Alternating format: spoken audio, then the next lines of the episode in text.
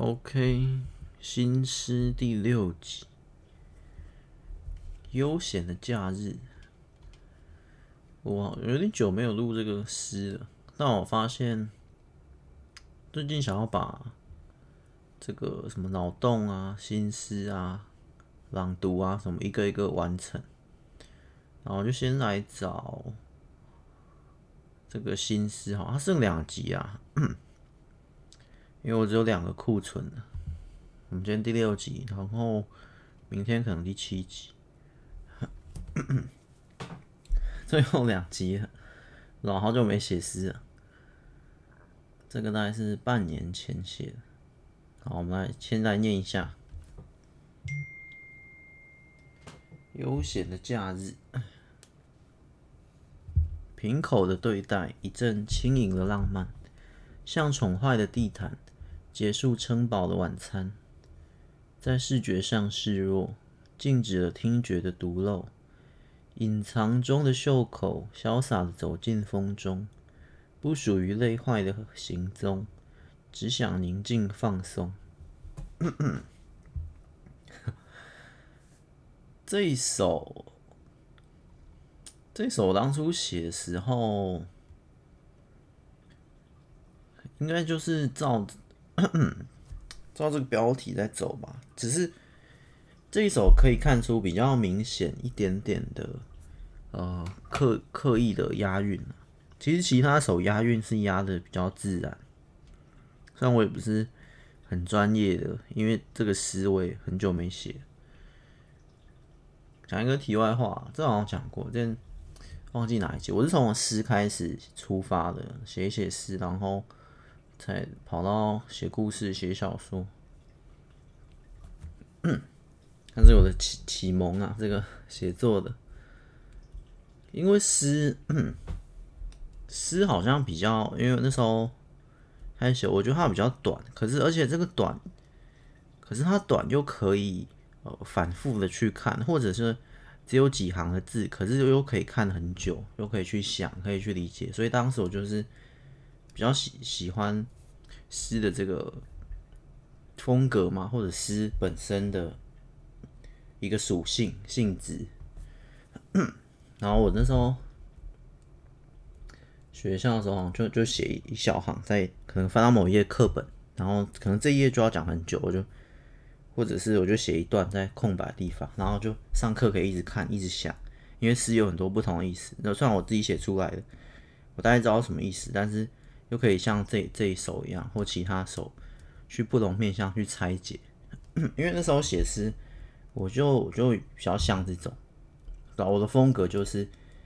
会在一两个地方什么跑出一个奇怪的词，我自己也没想到。可是我就觉得这个词配这个押韵，很很适合啊。像这首最下面，不属于累坏的行踪，只想宁静放松。然后这边中啊，我这首好像我猜三段，有三个押韵，前面浪漫地毯晚餐一个，然后中间示弱独漏弱漏好像不太一样，但是差不多。我有时候会相近的这个 O 跟 O 口讲三三三，这首是九行，大概这样。可是我后来发现。就刚开始写诗，当然押韵本身就就不自然啦。其实就算再自然的押韵也不自然，除非就是很很凑巧、很刚好。可是我自己觉得，就是因为押韵的这个嗯、不自然，或者你要你要很很成功的押一个很好的很自然的也也，反正押韵这件事就会是我自己觉得是诗，我不知道新诗，反正我我我的这个这个新诗这个系列。我自己觉得是蛮蛮重要的一环，因为我们快到最后一集嘛，最后两集话多一点。然后我觉得押韵这个，它是一个很特殊的设计，我也不知道这古人的智慧就是这样设计，也就是诗这个类别这么特别的原因。因为这个诗一押韵下去，那个那个字本身你就不会像呃其他故事小说这种口语化。散文这种就是很顺的读，他就必须要停下来思考，就是因为押韵就变成好，我要押着韵，像一开始瓶口的对待，一阵轻盈的浪漫，像宠坏的地毯，结束城堡晚餐。我就因为押这个韵或什么，就会习惯性的去，或者我觉得几乎是一定要去浓缩你的字句，去押进来。那押韵同时，我不知道有没有双关啦，但是它压那个韵脚之外，还有压缩。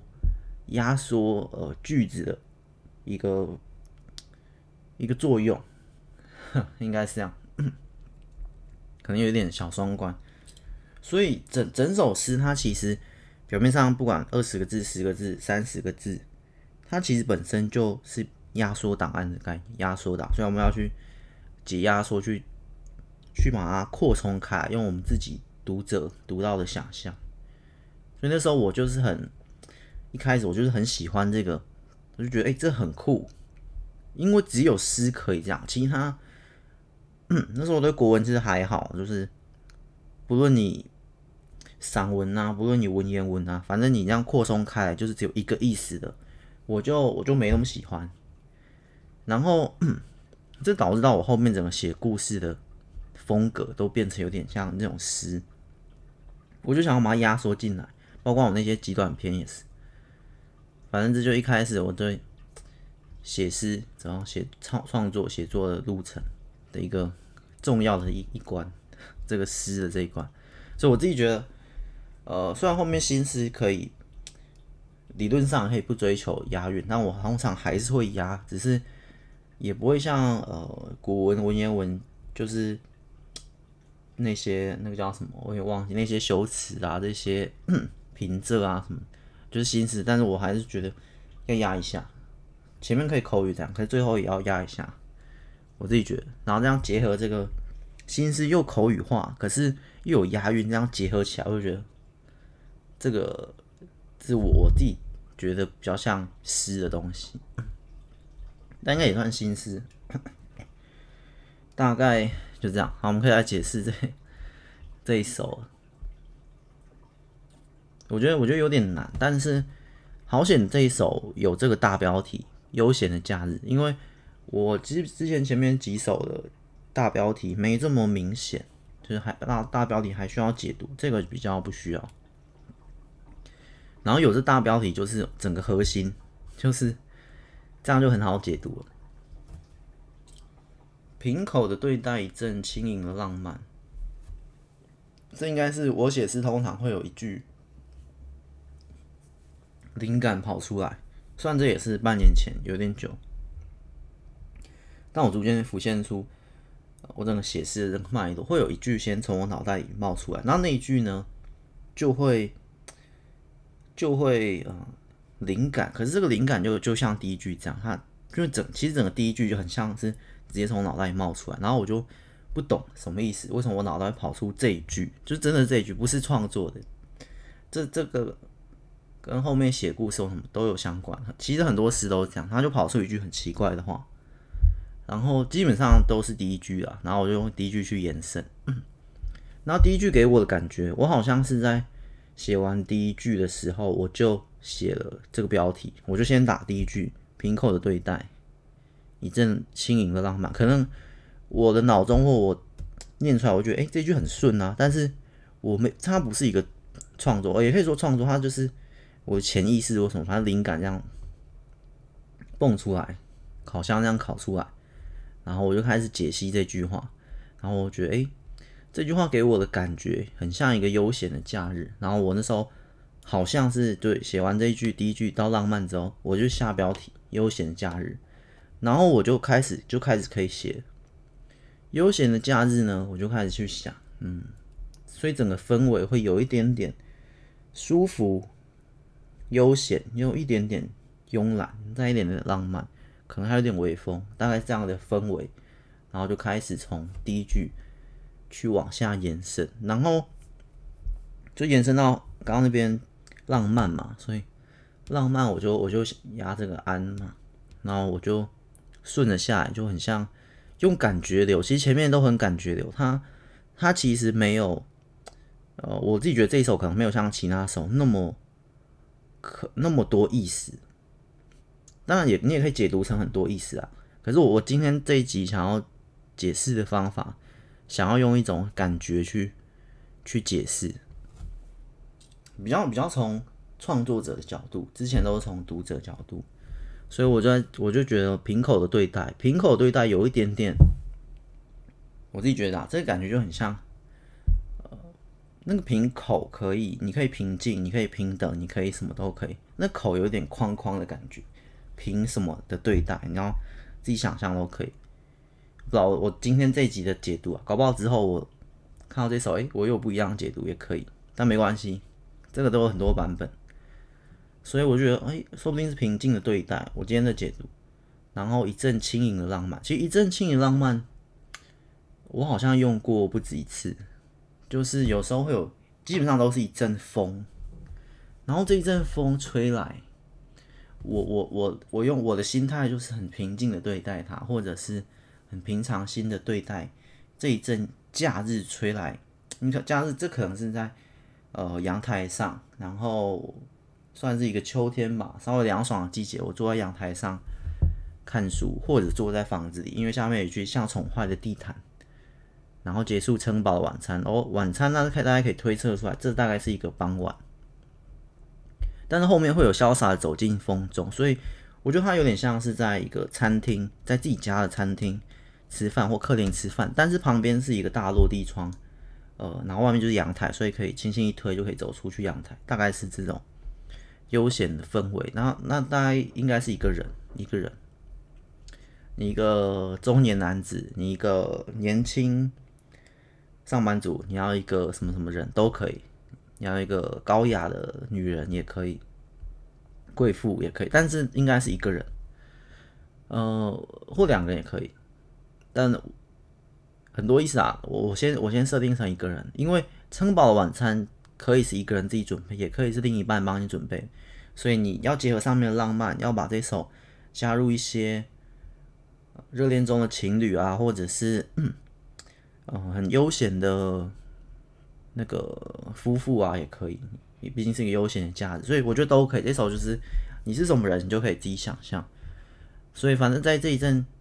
这一阵风吹来的吹吹过来之后，我就是很平静的对待这一阵呃轻盈的风，浪漫，就是这个氛围。第一句就是给出一个氛围。有时候有时候诗的那一句话，就是从我的感受。直接转换，它不一定有很完美的意思，就是不一定有真正，呃，真正每一个字每一句就代表某一个意思。它有时候是感觉，你知道，感觉有时候就是忘忘记哪一集讲过，在诗的时候，它就是一种我们常常难以言喻的那个感觉，然后我去把它言喻出来，可是言喻出来就会就会有一点点超越逻辑。超越我们一般的词语去想象，因为你就不要用逻辑这一层，你就用，因为逻辑是某一种思维，然后脑袋里面有很多很多不同种思维，有时候是用逻辑，有时候是用感觉，有时候用什么什么东西，就是我我自己认为很多种，不不是整颗脑袋就是一种逻辑思维这一套软体在处理之类，有很多很多种，大概是这样。所以我们就先用一句有有一点感觉的氛围这样，然后像宠坏的地毯，所以就是这也是一种比喻，包括场景啊，包括这有点像场景跟那个当下那个那个人那个主角他的感受，像宠坏的地毯，因为这么浪漫这么轻盈的风，有点像地毯包裹住自己，其实也是有点双关啊。我是地毯才接到晚餐的，我那时候的感觉应该是这阵风好像包住自己。那我想到会包住自己的东西，就是像卷起来的东西、软软的东西，那很像一个地毯，像宠坏的地毯。宠坏是一个形容词，它其实形容自己，可是地毯是包裹自己的。然后宠坏是形容人，当我现在用宠坏拉到地毯身上，反正就是一个我不知道这算什么修辞，反正我我常用的这种。形容两个人的时候，我把形容一个人的东西拿去形容另一个东西，然后再结合起来。所以主角我把它抽掉，但是你知道这个东西是是套在主角身上，很难讲。反正我自己觉得是一种小技巧，像宠坏的地毯，其实像一张地毯包裹住宠坏的自己，然后我把它压缩压缩，像我刚刚讲很长的句子，我把它压缩成一句，所以变成像宠坏的地毯。但这边是有一个主持人自己主角的，省略抽掉，结束撑饱的晚餐。所以这前三段大概就前三句就是一个算一个完整的段落小开头。一阵风吹来，然后整个就是在这三句就是在形容刚刚那个场景：一个男人他吃饱晚餐，然后拉开了那个阳台的这个落地窗，然后风吹来，他很舒服。用呃最后结尾，这个晚餐的结尾就是用这阵风很舒服的风结束撑饱晚餐，结束这一顿。接下来呢，故事开始进行，他开始走到了哪里？这样子。所以就到下一段，在视觉上示弱，禁止了听觉的独漏。哦，下面六句基本上是一段一大段。在视觉上示弱，想一下，因为因为这时候我已经没有去压那个参安这个韵，我好像我就跳一段的弱漏这种。嗯，我想一下，我大概知道。视觉上，示弱这一句是，呃，是应该是应该是刻意特殊的，因为前两句这种宠坏的地毯或城堡晚餐，我是顺着第一句拉下来，所以在视觉上示弱这边就有点像刚刚第一句一样，可能又从我脑袋里嘣又冒出来一个有双重两个视，就是视觉跟示弱的视不一样的视，我用两个视。有一点点两个眼睛的概念，两只眼睛，然后在视觉上是，如果我们要结合刚刚上面的那个形态，我觉得它就是因为呃结束撑饱的晚餐，所以吃很饱，所以有一点点半眯着眼睛，或者是怎么样，反正就是视觉跟听觉，主要在形容这两个，在我觉得主要是形容视觉跟听觉觉都都有一个呃。很，因为最下面有放松嘛，在视觉跟听觉都有一个很很好的享受。也许是刚那阵风吹来，也许是他等下呃打算去睡一觉或做什么事情。没关系，我们先往下看，禁止了听觉的独漏。视觉，如果我们直接照字面意思，其实是有一点有一点因果的，就是。视觉上是不是有点像凹造？这句也可以解释成闭上眼睛，在视觉上示弱，就代表我不想要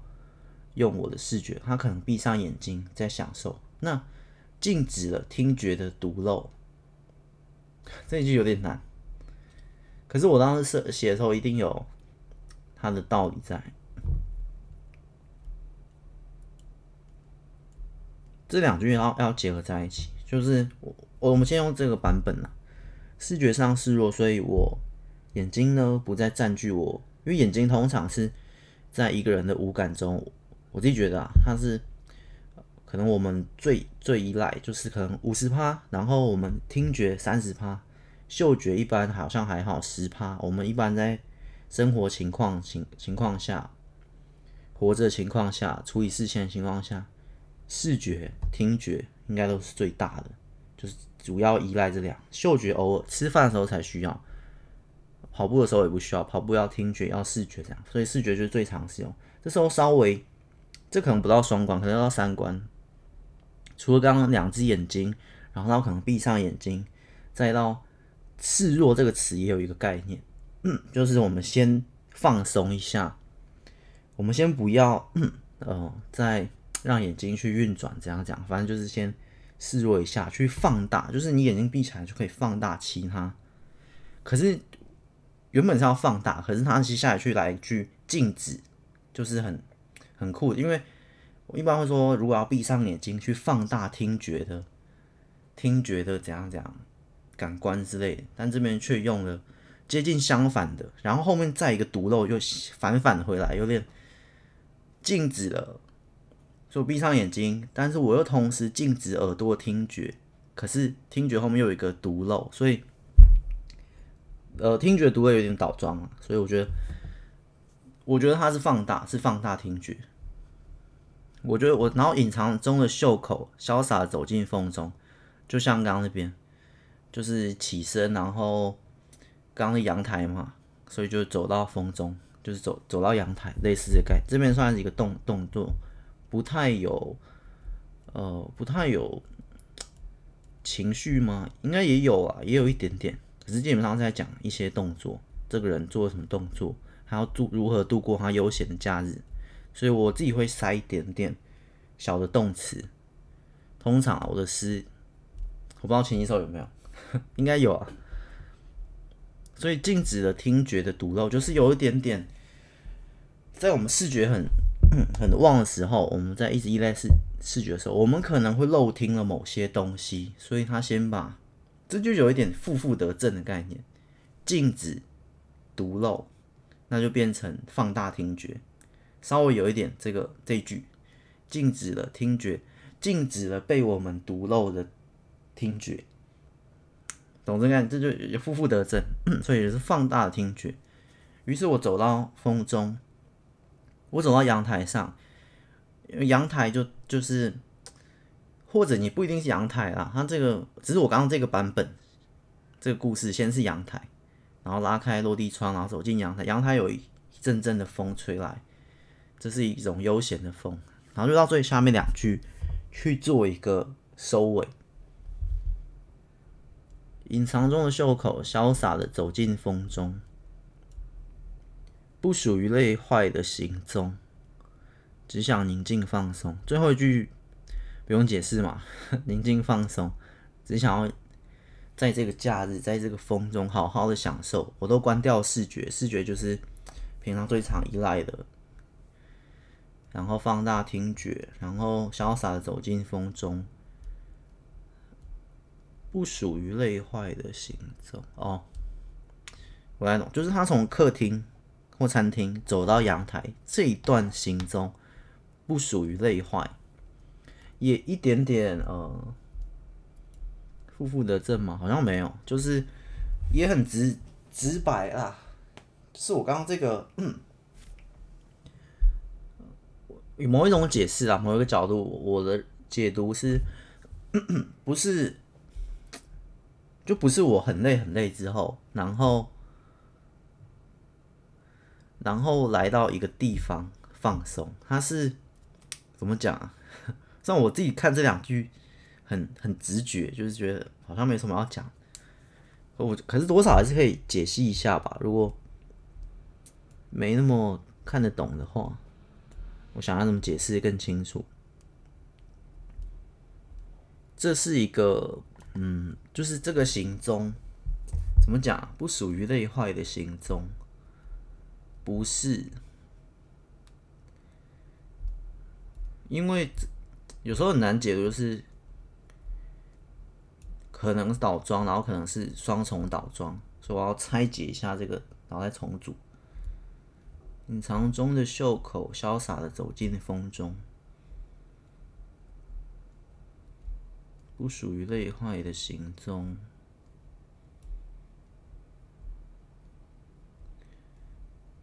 我还是直觉解读啊，就是他他走到阳台的这个过程，不是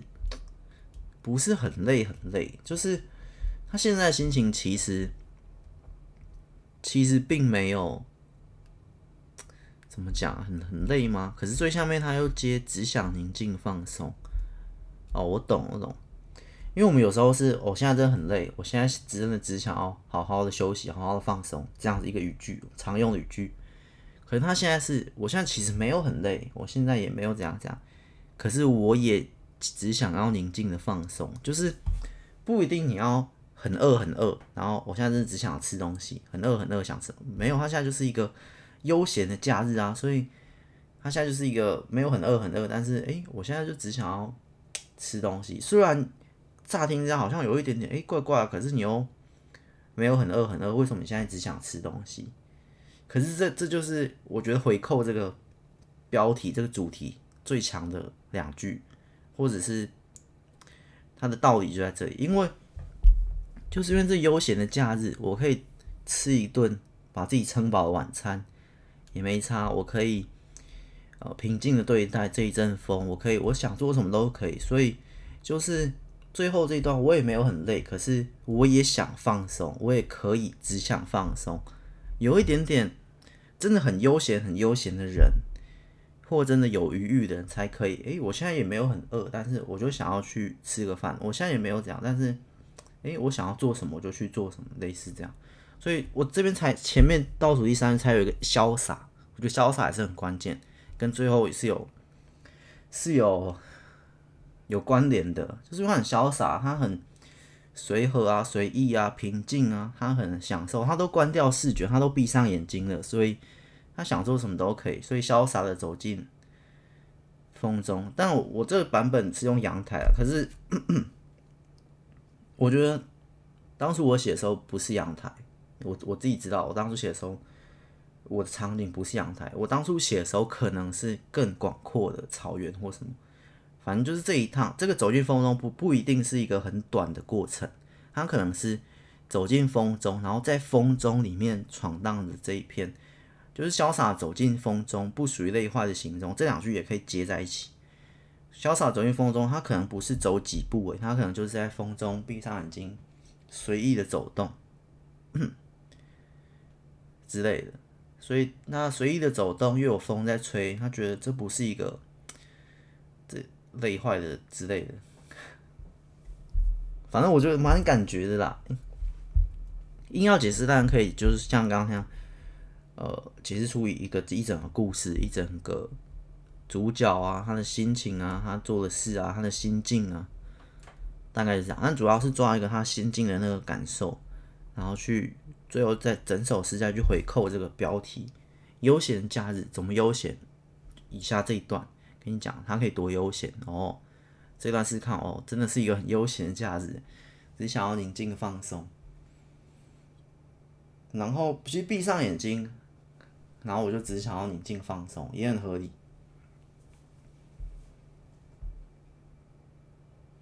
大概就这样，这首诗大概，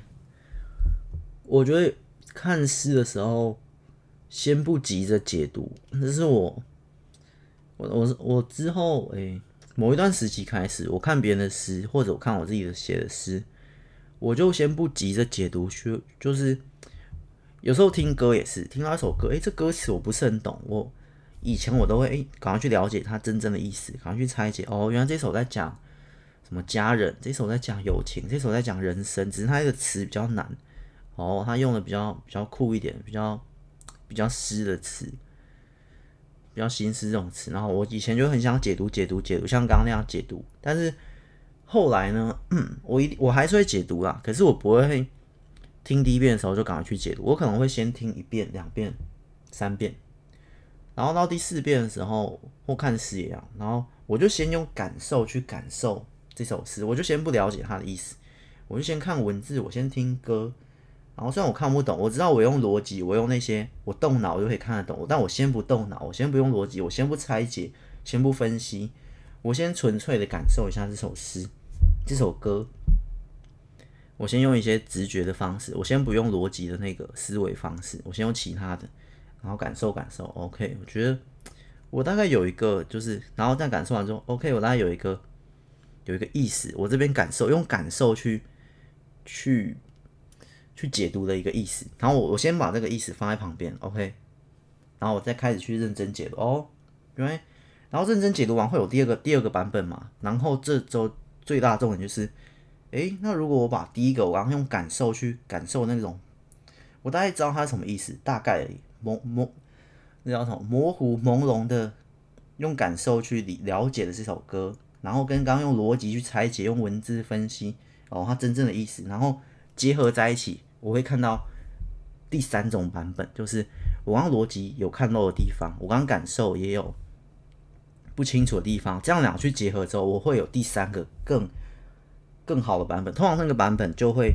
有感性，有理性，然后有更深入的分析哦。这首歌真正他的心境，他除了表达这些意思以外，为什么他写这首歌？为什么这边要用这个？有没有什么小彩蛋？通常这样子比对过后，结合过后，我就会发现另一个我自己独特的解析的版本。我觉得它也有一点点这个意思，类似这样。因为我可能看一首讲人生的歌，我觉得他可能有一点点讲友情，有一点点讲爱情。在我刚刚感受的时候，我觉得他的歌听起来是有爱情，听起来是有友情。虽然文字里面去解读逻辑的时候，诶，他其实在讲一首人生，可是我觉得也不全然，他也有其他。你看这这几个词代表他可能人生中遇到爱情、友情之类的，然后可能就会有自己第三个版本，更深入、更完整、全面性的解读解法，类似这样。那我就会看，我觉得我自己的感受会更多啊。我就觉得哇，这首歌其实更更广，因为我自己很喜欢。彩蛋，我写书的时候，我自己很喜欢买彩蛋，所以听别人歌的时候，我也很喜欢挖掘一些没看到的地方，大概这样。所以我觉得先感受，先就读这诗也先先感受就好，先不去详细的拆解分析，就先看几遍，然后感受一下，大概猜一下，用直觉去猜一下，然后大概猜好，然后有一个版本，先记住这个。OK，我大概知道他在讲，嗯，这个浪漫城堡。晚餐，然后怎样讲？先有个感感觉，记住那感觉就好。嗯嗯酷啊，这个 很多啊，这个诗的不能说奥秘啊，这个诗的那种缤纷吧，或者是这种诗的多元解读、多元性啊，就是这些。不同角度切入，都会看到不同的面向的这种特征啊，我觉得就是它某一部分蛮大的魅力啊。所以真的没有没有绝对答案，诗就是这样。所以我真我到时候我刚刚说写我写故事写小说也被影响，对我写故事也也被影响很多，被我我自己的这个呃风格吗，或我自己喜欢的这种多样性。我就希望我的故事不是看一遍就就可以丢了，就可以放着，然后刷看第二刷。我是希望第二刷或第三刷，在不同的时间里面，你会有不同看到不同的东西，不同的面相。哦，当初当初我以为他他到这里是因为这个意思，然后看第二次，哎，原来他到这里，主角闯入了一个门，然后来到另一个世界，他的动机，你看第一遍跟看第二遍，你有不同的想法。对，他的动机可以是这个，他可以是为了报仇而来，他的动机也可以是为了不是报仇，而是为了要放下执着而来，都可以。就是你你会有不同的角度去看，然后这些里面其实都合理，只是你从不同型。那为什么可以都合？因为就像这首诗一样，我有些地方就省略省略，所以你那些诶，我主角为什么要闯入这个门，来到这个世界的那些动机，我没有写很明白。我没有直接写哦，主角是为了报仇而闯入这个门，闯入另一个时空，所以我把主角那个动机拿起来，我就写主角闯入了这个时空。然后你可以从其他故事的方向去拼凑哦，我觉得主角是为了报仇，不然他不会来这里。我觉得主角是为了放下执着，我觉得主角是这样讲，因为我把那段抽起来，我隐藏，但是我有我自己的版本，就像刚刚这首诗一样。轻盈的浪漫，然后接到地毯，地毯又接到晚餐。我中间好像就把某一些东西慢慢的抽起来。可是你，你读者自己读的时候再放进去你自己的想法，你可以猜我的想法，你也可以放你自己的想法，只要都勾得起来，都可以连接在一起，形成故事它的因果性或什么。那其实我觉得这就是最好的作品，就是我不要，我不是我自己觉得不是全部填满了，就像拼图。一千块拼图，我是填了可能九百块，剩下一百块在你手中，你自己贴上去，你自己画上去之类的，这就这就这样这一本，我自己觉得这样这本小说这本故事，我会觉得它就是活的，它就是一个活的。你在不同时间看，你在不同时间理解，你会有不同的版本的答案，但这故事终究还是可以完整的。它也不是残破的，因为你去填答案，它还是可以完整的。主角跨过那个时空的门，来到另一个时空，然后你中间帮他填他的动机啊，帮他填他，其实都有迹可循。但你也可以自己填，你可以有迹可循，猜到我全部抽掉的东西，这是这是做得到。你也可以自己自己自己脑补一些，或自己帮他填充一些。我觉得是这样。虽然有迹可循，他是复仇，可是我觉得他也有可能不是复仇。反正作者没有写他到底是为什么，然后你就可以填。我觉得他是不是为了复仇？复仇可能是一半而已，另一半还有放下执着之类的。OK，故事可以继续进行下去。然后你刚刚那些填入的东西也都完全合理。然后再到下一个部分，诶，下一个部分他最后在在什么打打斗的过程中啊，受伤啊，舍己救人啊。也没有写动机，没有写原因，但是有迹可循之类的。没有，我我拆掉抽掉东西不一定是动机的，有时候我会抽一些动作啊，我抽我抽很多东西，不同看情况，所以很很复杂。那个 写故事，我自己觉得啊，我的版本写下去会会有点像这种诗这样子，所以就是很两极啦。我的故事就是评价两极。喜喜欢的就觉得还不错，不喜欢觉得哎、根本看根本根本看不懂，这到底在写什么？那就就这样两集。但我最近发现一个题外话，我们这一集快结束了。题外话，我最近发现用听的好像不错。我我最近听我自己的故事，我用 Word，然后有个朗读功能，我自己听。听的时候，我发现不一样的感受。我自己写第一次的时候，我边写边看嘛，一定写第一次的时候我不同的感受，然后写完我会再眼睛看一次，眼睛看一次，我又会有不同的，因为我眼睛看的我变读者嘛，我已经不是边写边写边边看的嘛，写的时候会有不同的感觉，看的时候不同的感觉，然后我我有时候真的太懒，然后可能看到一半，哎，不太想看，但是我还想把它看完，看完自己的就是一个完整，就是一个复习概念。看哪里要修改或哪里不修改，就算完整完整品我也会再看一次。然后可能就太懒，然后我就好用听的好，反正它是功能，然后就用听的。哇，听听下去也是不同的感觉，因为听的时候就变成它的速度不一样啊，它语速不一样，跟我看的时候不一样。然后他听的时候我可能躺着，然后有一个放松比较放松的听，专心的听的，我会发现好多不同的。小细节啊，或什么东西，我觉得又很酷诶。所以我最近蛮建议用听的。所以我觉得那种有声书，我大概知道它的魅力在哪里。之后也蛮想弄一个有声书的版本。嗯，你其实电子书就可以了。哎、对，我那个网站上的就可以听了。真的听了感觉不太一样。最近蛮建议。用听的，听小说、听故事，不用听我的，听其他的也可以。